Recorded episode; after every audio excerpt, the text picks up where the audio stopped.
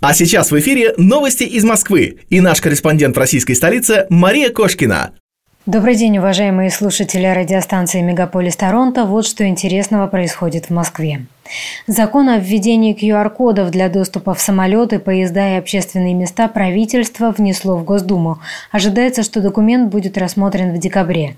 Эти решения – экстренная мера на фоне сложной ситуации с коронавирусом, пояснили в Кабмине. Первый законопроект предполагает, что посещать массовые мероприятия, учреждения культуры, кафе, рестораны и магазины можно будет только при наличии QR-кодов, справки о перенесенном заболевании или медотводе от прививки. При отсутствии нужных документов до 1 февраля 2022 года посещать эти места можно будет при наличии отрицательного ПЦР-теста, после 1 февраля только при наличии медотвода. Перечень мест с доступом по QR-кодам будут составлять региональные власти. При этом законопроект не коснется аптек, продуктовых магазинов и магазинов с товарами первой необходимости. Нормы закона будут действовать до 1 июня 2022 года. Второй законопроект касается использования QR-кодов справок о перенесенном заболевании и медотводе в поездах и самолетах до даты, которую установит правительство. При отсутствии этих документов пассажиры, в том числе иностранцы, смогут предъявлять отрицательный ПЦР-тест. К этому моменту 12 регионов России, в том числе Санкт-Петербург, ввели обязательную вакцинацию для людей старше 60 лет. В остальных регионах страны, включая Москву, такое требование введено для отдельных категорий граждан, среди которых сотрудники торговли, представители властей, медики и учителя. В стране по-прежнему бушует эпидемия. Каждый день обновляются рекорды по смертности. Сейчас мы теряем больше 1250 человек в день.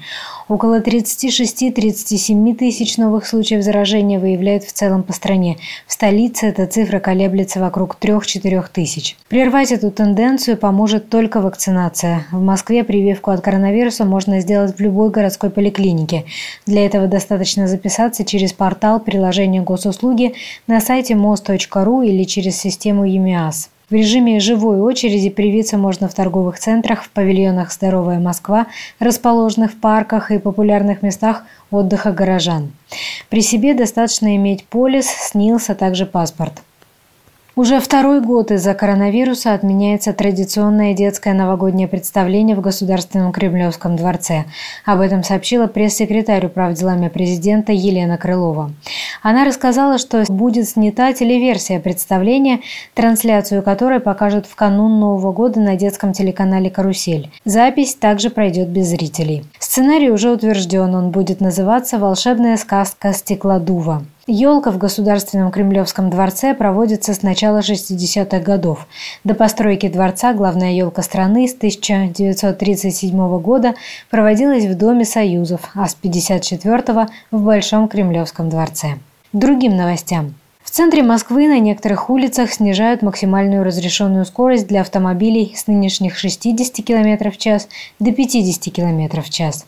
В сообщении, размещенном в телеграм-канале Диптранспорта столицы, говорится, что эта мера коснется Бульварного кольца, а также Цветного бульвара, Остоженки, Моросейки и других прилегающих улиц. При этом сроки вступления ограничения в силу в Диптрансе не назвали.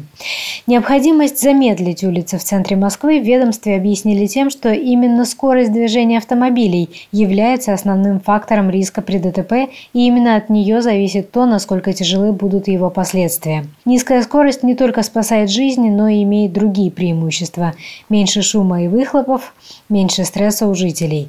В ведомстве отметили, что снижение максимальной разрешенной скорости не приведет к увеличению числа пробок в столице, так как днем средняя скорость движения автомобилей здесь и сейчас гораздо ниже. Более 150 катков с искусственным льдом откроют в столице в ноябре-декабре этого года, сообщил журналистам заммэра Москвы Петр Бирюков. Катки появятся на фестивальных площадках и природных территориях и традиционно в парках. Мероприятия по созданию искусственного льда начинаются, когда в Москве устанавливаются стабильные низкие температуры. Лед наращивают с помощью специальных установок. Глава комплекса городского хозяйства отметил, что вся необходимая инфраструктура на катках создана. Пункты проката и оказания первой медицинской помощи, освещение, туалеты, раздевалки и точки питания. На всех катках в соответствии с рекомендациями Роспотребнадзора будут строго следить за соблюдением эпидемиологических норм.